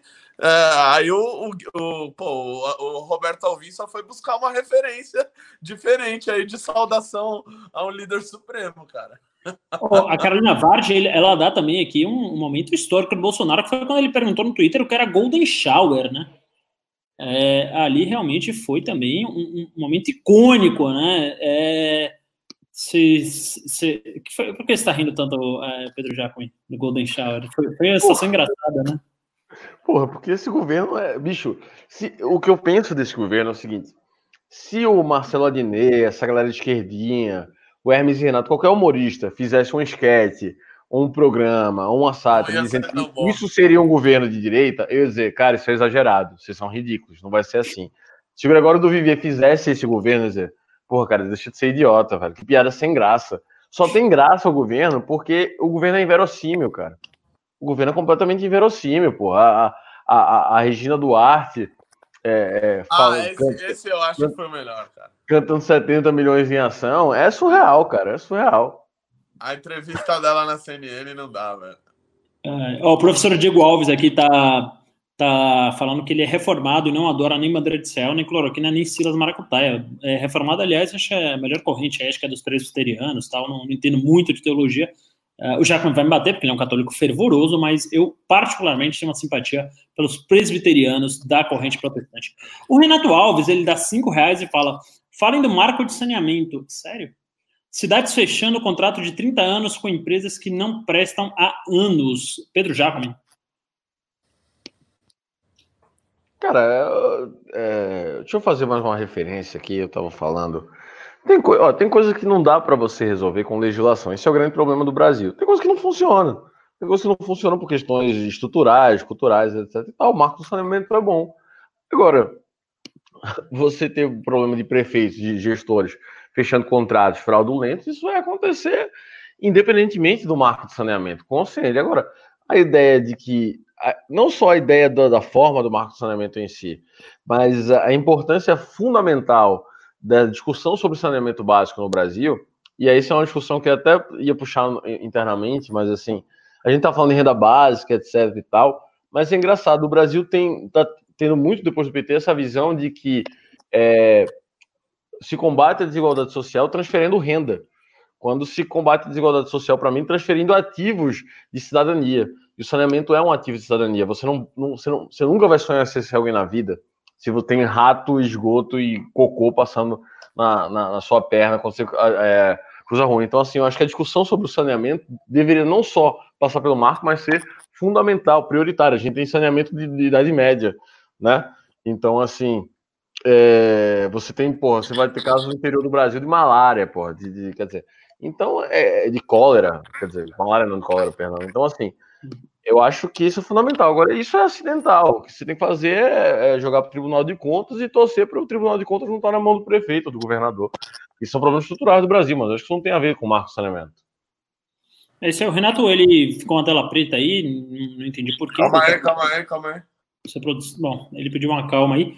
É, o Léo Gomes está perguntando se a, gente falar, se a gente vai falar da delação do Ian é, se você der um pimba aí, sim, pode ser até um pimba de dois reais. Ah, a produção tá banindo, tá banindo os gados. Deixa os gados aí, eu adoro os gados, velho. Eu adoro os gados. A produção tá banindo o gado, velho. Gado é o que me diverte aqui. A Carolina Ward falou que o nome dela pronuncia-se Ward, então é Carolina Ward, desculpa. Eu tinha feito a meta aqui de 700 likes na live, já tá 895. Obrigado a todos. Vamos chegar em mil. Afundem o dedo no like aí, vamos chegar em mil likes aí para vir mais gado, porque eu adoro os gados. Vem, vem, vem, vem, vem gado.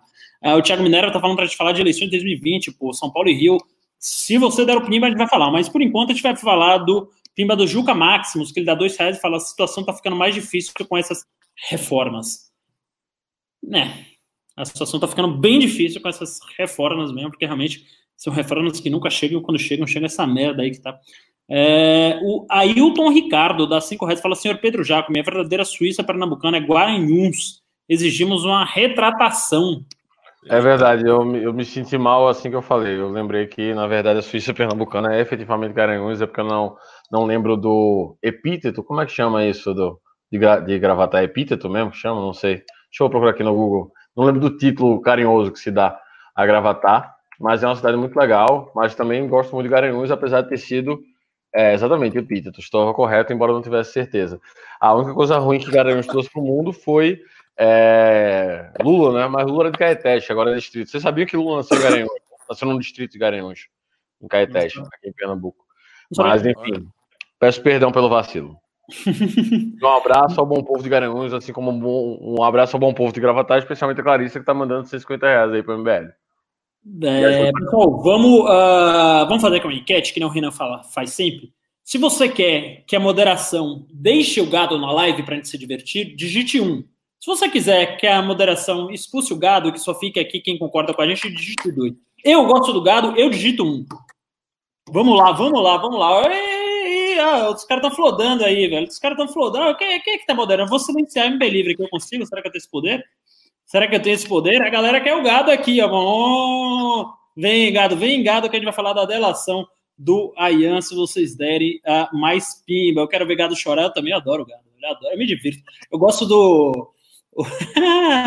foi, foi uma aula aí, foi uma aula aí, moderação. O pessoal tá brigando no chat aí se vai ter gado ou se não vai ter gado. E só esse autoritário do, do moderador está contra o gado. Eu sou a favor do gado. Vem gado Vengado.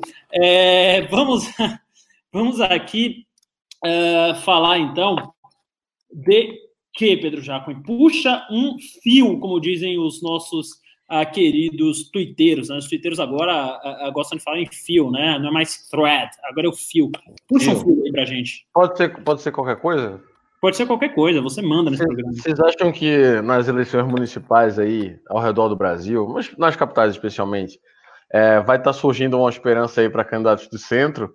Ou vocês acham que ainda está muito polarizado? Tem que ser foda-se comunista, vai para a China, vai para Cuba? Ou como é que vocês acham? Como é que vocês acham que está a situação? Eu, eu, eu, vou responder essa pergunta porque imagino que você esteja fazendo ela em referência à delegada Patrícia, né, que está aí crescendo bastante nas pesquisas com esse discurso. É, Pedro Jacome de Recife, né? E eu, como sou um idiota, acompanho ele em praticamente todas as capitais do interior.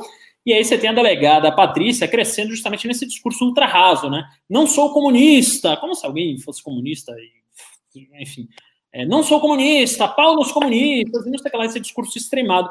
Eu, sinceramente, acreditava que havia um espaço maior para um público mais moderado, mas, infelizmente, estou vendo a, o Brasil indo para um lado completamente oposto, que é o lado dos viciados em cloroquina, o lado do, velho, você ou você é cloroquina ou você não é patriota. Então, assim, é, eu gostaria de responder essa pergunta de uma maneira diferente, mas sinceramente eu estou vendo aí, talvez São Paulo seja ah, uma exceção. Aliás, nem é São Paulo exceção, porque o Boulos também, que vem com o discurso extremado, ele vai pontuando aí dois dígitos nas, nas pesquisas aqui. É, no Rio de Janeiro, é, o Eduardo Paes, será que talvez seja uma alternativa moderada? Ah, não sei como é que vai, mas enfim, eu vou dar a palavra agora para o Renato, que já faz essa cara de bosta toda vez que eu falo, toda vez que ele discorda, ele, ele não consegue discordar, ele já fica. É, é, é. Então fala aí, Renato. É que, é que se eu não faço essa cara, você não passa para mim. O que, que você acha? Mas exatamente, em São Paulo, em São Paulo, em São Paulo tem espaço para isso. Tem espaço para isso, apesar tanto que quem está liderando as pesquisas é o atual prefeito, que é um cara uh, ali Eita! O, o Bruno Covas derrubou a internet, a GVT do Renato. Oi, oi. Em São Paulo, quem está liderando é o candidato de centro. No Rio de Janeiro, quem está liderando é o candidato de centro. Em Porto Alegre, quem está liderando é também o atual prefeito, que é o candidato de centro liberal. Uh, na maioria daqui das, do centro-oeste, sudeste, sul, quem, tão, quem, estão, quem está liderando são candidatos uh, mais moderados. Eu acho que esse fenômeno aí vai ficar mais para o Nordeste, aí numa competição Bolsonaro e PT, né? É, como eu estou vendo aí em, em, outras capitais aí também no Recife. Agora, uma coisa que eu acho interessante, eu estou acompanhando bem pouco as eleições dos outros lugares, porque, evidentemente, estou trabalhando na minha eleição aqui, na eleição do Recife, na verdade. Né? Então, assim, mas eu queria dizer o seguinte: antigamente a gente via muito claramente é, tanto nos municípios, tudo, dois grandes blocos, seria o PSDB, né, ou seria a oposição ao PT, e o bloco do PT ali, seria os aliados ao governo, que aí pegava o PSB, o PDT. O que eu estou vendo hoje é uma fragmentação, uma pulverização gigante da política brasileira, onde você não entende mais nada. Você não entende, por exemplo, o Itzel, que ele é, é contra o Bolsonaro, é contra o PT, o, o, Dória, que não está não tá nem com. E não está nem com o PSDB também, às vezes. Quer dizer, vocês acham que o Brasil virou uma, uma coisa meio é, é, sei lá, parece aqueles estados, aquelas cidades-estado italianas, cada um tem um governo e que não tem unidade, não tem, virou, virou uma confusão, um grande mosaico aí. Eu, eu vejo hoje, eu acho que hoje não dá para você fazer uma, uma observação de como de, de, blocos sólidos na política brasileira. É, então, Jacob, eu acho que isso é muito reflexo do que aconteceu com a mudança da lei eleitoral, da 9.404 a 97. Por quê? Porque ela proibiu as coligações, né? E com ela proibindo as coligações, cada chapa tem que ter um candidato próprio para fazer uma chapa de vereadores, né? Então, é, isso causou a multipolarização, na minha opinião, principalmente das disputas municipais, né? Antes você tinha aquelas chapas que vinham com oito partidos, agora cada partido desse aí tem um nome. Então, por exemplo, aqui em São Paulo, a gente tem pelo menos oito candidaturas competitivas, né? É, nas outras cidades isso vai se repetindo. Então, eu acho que depois dessa eleição, o cenário vai ficar muito mais diferente. Por quê? Porque alguns partidos simplesmente vão deixar de existir, né? Eles vão deixar de ter representatividade municipal em detrimento dos grandes. Isso é um, foi um fenômeno que você já acompanhou ali quando alguns candidatos migraram para os partidos maiores de suas respectivas cidades. Então, por exemplo, a Câmara de Salvador, em que pese ter apenas 41 vereadores, tem 22 democratas. Né? É um negócio inimaginável na democracia, porque todo mundo vê, pô, eu vou para o Democratas, acabou. O Rio de Janeiro está com 21 ah, dos 50, 49, se não me engano, vereadores no MDB. Né? Então, as pessoas. Aqui 25 é, no PSB, mesma coisa. Recife está com 25 no PSB. Então, é, você vê aí que as pessoas estão migrando para os partidos maiores, os partidos menores têm a última chance agora de respirar. Então, não acho que é um fenômeno é, de trajetória, mas sim um fenômeno pontual, pontual. E acho que depois dessa eleição o jogo vira completamente e aí começa a se concentrar em pouco partido. Senato Batista. Muito bom, perfeito. Ah, tanto nem, nem fiz careta, Marcelo. Não, Nossa, eu, só faria um, eu só faria um adendo que tem outros partidos acho que vocês vão concordar comigo, que são partidos que estão ali nessa briga para superar a próxima cláusula de barreiras, que estão tentando criar uma identidade, só que estão tentando criar uma identidade de uma maneira absolutamente atabalhoada, como por exemplo, o P PTB do, do Roberto Jefferson, que é um partido ali de 10 deputados, se não me engano, 10, 12, alguma coisa uh, nesse nível, e, para ele continuar recebendo fundo eleitoral e toda aquela coisa, precisa ali na próxima uh, ter, se não me engano, 10 deputados federais, já está tentando fazer uma migração ali de, de, de, identidade, já quer que seja um, um, partido dos leões conservadores, sendo que, porra, o PTB sempre foi um, um, partido do, do Getúlio Vargas, né, do getulista e coisa e tal. E tem outros também aí, micropartidos, que também estão tentando fazer é, essa criar alguma identidade aí, seja ligado mais à esquerda, seja ligado mais à direita, para tentar sobreviver. E aí o que torna mais bizarro ainda é o cenário nas eleições de 2020, porque tem uh, desde cara de, de, direita no PTB, desde do, do Levi Fidelix, desde do, do whatever, né, em todo lugar. Então ficou um bagulho realmente bizarro para esse ano. É isso aí. Bom, gente, é, como eu tô falando aí, deem pimbas, que o programa hoje é de vocês, vocês que estão apautando esse programa, e com apenas 10 reais, 20 reais, você ouve aí análises profundas desses três comentaristas políticos que vos falam, e hoje com a participação mais que especial a do nosso querido Pedro Jacome, né? Então, uh, é uma grande oportunidade que vocês têm, não é todo dia que vocês têm essa oportunidade, até porque às vezes os programas são muito agitados, são com muitas pautas, uh, estão com muitas... Uh, coisas nesse sentido. Então, hoje é uma oportunidade única para vocês pautarem este programa. Temos também 973 likes aqui na live. Vamos chegar a mil likes hoje, por favor. Então, afundem o um dedo no like para vir o gado e a gente se divertir aqui com o gado, tá? E a gente vai se divertir aqui como a gente sempre se diverte com gado. E último recado, claro, me sigam no Instagram, arroba Marcelo Castro MC. Pedro Jacome, puxe o próximo fio. Bom, hoje eu tô pautando mesmo, tudo. Tudo, dá, dá... tudo, tudo, tudo. Hoje o programa é seu, a gente está aqui de coadjuvante, porque é, seria egoísmo até da nossa parte com os nossos telespectadores se roubássemos o protagonismo desse programa, tenamente como a sua aqui. Cara, eu queria saber. Bom, vamos discutir um pouco, vamos falar do que a gente gosta mesmo, que é a política. É, o, o, que, o que, vocês, o que vocês, vocês sentem, assim como eu acredito, uma. Eu acho que o Renato Batista falou disso muito bem quando você pensa no, nos deputados né, da Constituinte ali e o nível hoje.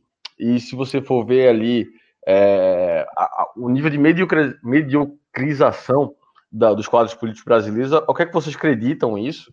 E se vocês acham que isso é um, um, um processo reversível? Porque eu imagino 2022 a gente tendo algum. O PT não tem mais quadro, todos os quadros do PT foram presos, né? Então eles morreram para a vida pública exceto Lula, talvez. É, você tem o Bolsonaro, que é um, um tem um QI de, de, de, de samambaia de plástico, você e o Ciro Gomes que é um cara cansado, então agora começa a inventar o Luciano Huck, alguma coisa, mas não existe um, um político de carreira com uma grande eloquência, uma grande inteligência, eles, eles sumiram, não sei, ou saíram no Senado Nacional. Aqui vocês acreditam isso? E o que, é que vocês acham que pode surgir de bom para 2022? Quais são os grandes quadros políticos que a gente ainda tem? Ou sei lá, o Ronaldo Caiado, a gente não tem mais o Pedro Simon, onde é que estão esses caras, assim, que não são nem grandes quadros políticos, mas já estão acima da média? Vamos lá. Eu é, primeiro eu achei uma boa reflexão. É, gostaria de começar aqui. Primeiro dizendo que eu acho que ao contrário da, da última legislatura, a política brasileira está melhor, por mais que doa. Então, a qualidade do Congresso, pelo menos em termos de representatividade, está maior. Então, você cresceu muito o voto de opinião. Né? Então, na minha opinião, é muito saudável para a democracia quando você substitui um sujeito como Lúcio Vieira Lima, que era a, a, costumeiramente o deputado mais votado da Bahia, ainda que seja por uma professora Daiane Pimentel, né, que vai é, é, ali eleita para um voto de opinião extremamente bolsonarista. Por que eu acho isso saudável? Porque o Lúcio Vieira Lima era um voto de cabresto, né? Era um voto ali que ele destinava emendas. O Lúcio Vieira Lima, irmão do Gedel Vieira Lima, né? Que foi aquele deputado das malas dos milhões. E ele é, é, representava o voto de cabresto. Então ele não representava a opinião nem a voz de ninguém lá, senão dele mesmo. Então ele fazia o quê? Pegava emendas, comprava votos e era o mais votado ali. E aí as pessoas começam a ter consciência do próprio voto e substituem o voto que davam em pessoas como a Gedel Vieira Lima e passam a dar votos em pessoas como Daiane Pimentel, como uh, outros bolsonaristas, como Alexandre Frota, como, uh, enfim, Daniel Silveira, que é o rapaz que rasgou a placa lá da, da Marielle, foi eleito por isso, enfim, pessoas nesse sentido. Eu gosto desses, uh, dessas figuras, desses personagens? Obviamente não. Tenho a maior ojeriza possível a essas pessoas, né? Não, não me identifico nem por um segundo uh, com esse tipo de gente. Mas são pessoas que elas representam uma parte da população, elas representam de fato a opinião daquelas pessoas. Né? Então, assim, acho que em termos de qualidade a gente melhora. Agora, assim, é, daí para a gente ir para os bons parlamentares, de fato, para as pessoas terem a consciência de votarem, assim, a num Kim Kataguiri, a num Thiago Mitrô lá do, do, de Minas Gerais, a num a Vinícius Poit aqui de São Paulo, a, enfim, de, de realmente bons parlamentares fazem um trabalho sério, acho que vai um pouco mais de amadurecimento, mas eu acho que uma trajetória boa, tá? Então, eu sei que pode parecer maluco, eu falo, porra, tá comemorando que a gente trocou, que a gente colocou lá os. Uh, fala algum bolsonarista radical, Felipe Barros, ou sei lá o que, a Bia Kisses, a Carla Zambelli, a Joyce Haussmann. Tô, porque o que tinha antes eram pessoas que não representavam nada, elas estavam ali realmente só para benefício pessoal. E as pessoas, de certa maneira, tem um negócio que a gente chama em inglês de accountability, que é o que ela presta contas com o seu eleitor através do Twitter, através do YouTube, etc. É, então o eleitor está ali mais próximo, está de certa maneira cobrando e fiscalizando o seu parlamentar. Então não acho que a gente está indo com uma mediocrização, acho que a gente começa a tomar consciência do próprio voto. E aí, claro, o primeiro passo é votar nessas figuras super caricatas. E depois as pessoas vão ver, olha, é, eu votei ali naquele bolsonarista, mas porra, ele só fez merda, ele torrou meu dinheiro, ele não fez porra nenhuma, ele alugava dois carros de luxo, que é o caso, por exemplo, do Hélio Bolsonaro, o Hélio Negão, é Hélio Lopes, sei lá qual é o nome daquela porra lá, e ele toda hora muda de nome, ele fica um camaleão lá, que aluga dois carros importados com, com a verba parlamentar, e o cara vai e pensa, não, porra, na próxima eleição não vou votar mais no cara desse, vou votar no cara que nem o Kim Kataguiri, que é um cara uh, que trabalha, que faz um trabalho sério, profundo, propositivo, traz resultado de fato para a população e não torra dinheiro a esmo, né? Tem a responsabilidade enorme com o dinheiro público. Vou votar nos parlamentares, eventualmente Partido Novo, que também seguem a, a, mesma linha, pelo menos de responsabilidade com o dinheiro público. Claro, tem linhas ideológicas diferentes. Vou votar eventualmente no Daniel Coelho, que também é um parlamentar ah, muito responsável, muito bom, que, cujo nível técnico é muito alto, o, o nível de debate é excepcional e não vou votar mais nesses maluquinhos bolsonaristas. Então, acho que o debate passa por esse amadurecimento e acho que a gente está indo para um caminho bom. Renato Batista. Pô, achei muito otimista nessa parte, Marcelo. Espero que você esteja certo, velho.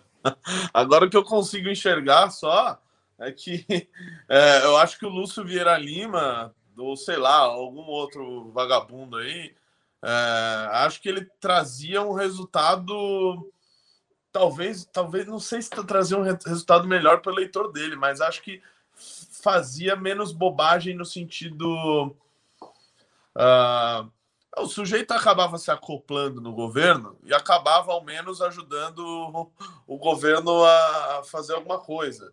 O que a gente tem aí é uma, é, uma, uma espetacularização assim tão bizarra que o que eu consigo ver para a próxima eleição é que o nego vai espetacularizar ainda mais. E o que, que é espetacularizar ainda mais? O sujeito que quebrou a placa da Marielle em 2018, meu irmão, o que, que ele vai fazer em 2022?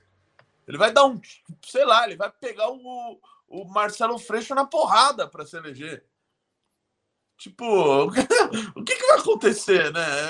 É, é foda, velho. E o pior, eu queria muito que as pessoas estivessem tomando consciência e falando, porra, é verdade, mano, votei nesse Daniel Silveira, o cara é um acéfalo, né? Porra, gasta pra caralho, não faz merda nenhuma, é um peso morto lá, vou votar no Kim Kataguiri que economiza. Mas não, eu, eu adoraria que fosse assim, mas as pessoas estão, sei lá, cobrando o Kim, é, por que, ele não, não sei, por que, que ele não toma cloroquina no café da manhã? É isso que tá acontecendo. Eu fico, pô, é, é foda, velho. É, às vezes eu fico pensando se não era melhor essa gente ter votado no, nos caras que tava antes aí. Porque eu tenho certeza que o que tem hoje é pior do que a gente tinha em 2014. Com Pedro bravas, grandes exceções que você citou várias, claro. Pedro Jacome, por favor, dê sua réplica aí, porque esse é um debate que não merece morrer no primeiro círculo. Não, eu acho, eu acho que eu vou dar uma. Vou passar um pano aqui. E até citar um partido, mas não vou para não causar constrangimento. Eu acho que os dois estão corretíssimos, no sentido de que, de fato, isso é uma reflexão que eu não tinha feito. O cara votou ali no, no, na, no, no glorioso Daniel Silveira por uma relação entre ele e o, o, e o próprio Daniel. Não é um voto de cabresto, não é um voto lá de uma, de uma oligarquia. Agora, o problema é que que é um problema da democracia, que é o que as pessoas votam, né? Quer dizer. A democracia eu... é uma delícia, cara. Tem esse problema. Então, assim, efetivamente o que a gente vê é que é, além do, de você ver o governo federal completamente incapaz de articular nada no Congresso, não, não dá para saber também com que Congresso se iria articular alguma coisa, né? Porque está bem complicado. Eu vejo em Pernambuco, por exemplo, nomes como. Você vê que quando teve o impeachment, grande parte dos ministros vieram daqui. Mendonça Filho, Raul Jungmann, Bruno Araújo, todos esses caras prestaram serviço de ministro para o governo, eram caras, caras extremamente qualificados, e foram sacados do Congresso. Foram sacados do é. Congresso em nome. Todos os reformistas, só um adendo, todos os reformistas da última, o Rogério Marinho, que hoje é ministro, né? Fez Sim. a escolha dele, foi relator da trabalhista, ficou fora. O Darcy Peroni, relator PEC do teto, tá fora. é. E aí, quem veio foi o Carlos Jordi. Quem veio Exatamente. foi o Carlos Jordi e, e, e, e, uma, e, o, e, o, sei lá, e a, o pessoal das, do, das patentes, né? Esqueci a, a, tro, a tropa maluca, a tropa maluca ali. Do, Sargento Farrur, Major Vitor Hugo, o delegado Valdir. Delegado como é o nome... cheirado lá para o plenário, né? O cara... Porra, como é o nome da, da galega aí de São Paulo que ela vai usando a farra da, de debutante, vai usando a farra da militar? Como é o nome dela? Capitã. A... Kátia Sastre, PM Kátia Sastre. Ela é que matou o, o, é, matou o cara na porta é. da escola. Não, foi até listo ali, legítima defesa, mas sim, assim. Sim, sim, mas enfim. Eu, mas eu quero saber porque ela usa roupa de, de, de debutante. Não sei, eu fico pensando o que, que ela vai fazer na próxima campanha. Não, eu ri muito. cara. Porque assim. O que, que ela vai fazer? É... Ela, vai, ela vai, sei lá, ela vai numa, num asilo de idosos combater um bandido e matar dois, assim. É, não sei, cara. O, o, porque o que você falou é muito bom sobre o Daniel o, Silveira. O, Daniel Silveira ele vai pegar, meu, os restos mortais lá da. e fazer um né? churrasco, fazer um churrasco para o prêmio vegano. É, os ali. É, o, o Trutes Bacon, o tio Trutes, né, cara? Isso é. é, é, é Esse tá mais fácil, é só fazer um lanche maior, tá? Maior. Não, é, essa espetacularização da política é muito estranha, porque não é uma espetacularização assim do que é interessante, do que é. Porque a gente falava isso, as campanhas estão milionárias, parece o Projac ali, o, o João Santana, o Duda Mendonça, estão espetacularizando a política. E, na verdade, o que a gente fala de espetacularização hoje da política hoje é o que é mais, mais tosco, pô. Eu nunca posso me esquecer, toda vez antes de dormir, eu tenho que rezar para afastar da minha cabeça a ideia do o Nordeste inteiro tá com Bolsonaro, vai 17, vai 17. Quer dizer, é tudo que é tosco, que é trash, que é cringe. É, é, é, é o Brasil parece, sei lá, o grande Michael Scott, assim, parece The Office, é uma coisa maluca, velho. Não, não sei. Eu não sei para onde é que vai. É isso que eu tô achando. Eu acho que o Daniel Silveira vai quebrar um maconheiro na porrada, cara. E, e tirar foto como se fosse um, animal abatido assim e vote 17 alguma coisa. é, eu sou, eu sou, um pouco mais otimista aí, sou um pouco mais otimista com isso. É, vamos ler aqui o último pimba. Uh, temos mais pimbas aí, produção? Uh, um, um, dia, um dia sem ódio, um dia em vão, dá dois reais e fala: Palmeiras vai me fazer passar raiva hoje, Renato Batista? Cara, tô muito ansioso. Acabei de falar pro Marcelo aqui que minha bateria tá acabando, mas na verdade é que eu quero ver o jogo do Palmeiras já já, né? Já entrar no aquecimento. É, é o quê? Palmeiras e Corinthians? É Palmeiras é e Corinthians. Palmeiras e Corinthians, mano. Aqui é, é Corinthians. Eu tenho Primeiro que cantar o fã Vai ser difícil, vai ser difícil.